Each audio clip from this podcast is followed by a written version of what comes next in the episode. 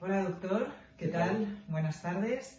Estamos una semana más aquí y eh, me apetece que nos hables de inmunoterapia. Bien. Inmunoterapia yo sé que no será el primero ni el No. último, pero doctor, ¿qué es la inmunoterapia?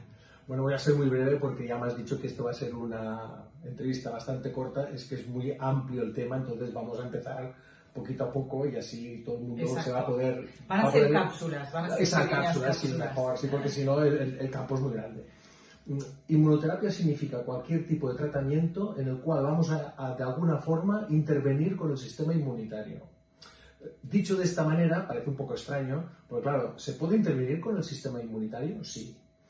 Eh, de hecho, tenemos en, farmaco- en farmacología, o sea, con medicamentos, tenemos grandísimos inhibidores y grandísimos moduladores, pero es con procedimientos farmacológicos. Nosotros en inmunoterapia lo que utilizamos son eh, tratamientos biológicos, es decir, vamos a utilizar células del propio organismo que son capaces de modular la respuesta inmunológica. O sea, la inmunoterapia fundamentalmente lo que hace es con células autólogas, es decir, propias de, Nuestras. propias de cada paciente. Por tanto, ahí evitamos que haya ningún tipo de interferencia, evitamos que haya ningún tipo de choque.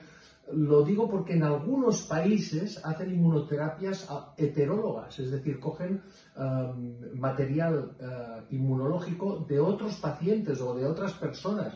Y eso siempre es un riesgo. Nosotros no, nosotros trabajamos inmunoterapia, pensamos que se tiene que hacer con autólogas, es decir, con las propias células del propio paciente. Entonces, estas células que nosotros obtenemos del paciente de forma, hay muchas, y hablaremos de las formas de obtención, las modulamos de alguna manera y las ponemos a trabajar para que nos hagan alguna función, sea acelerar, sea modular, sea deprimir, sea, o sea, le buscamos una función, buscamos pero lo que vamos a hacer. Nosotros fundamentalmente lo utilizamos para un campo muy concreto de la, de la, de la patología, que es la inflamación sistémica.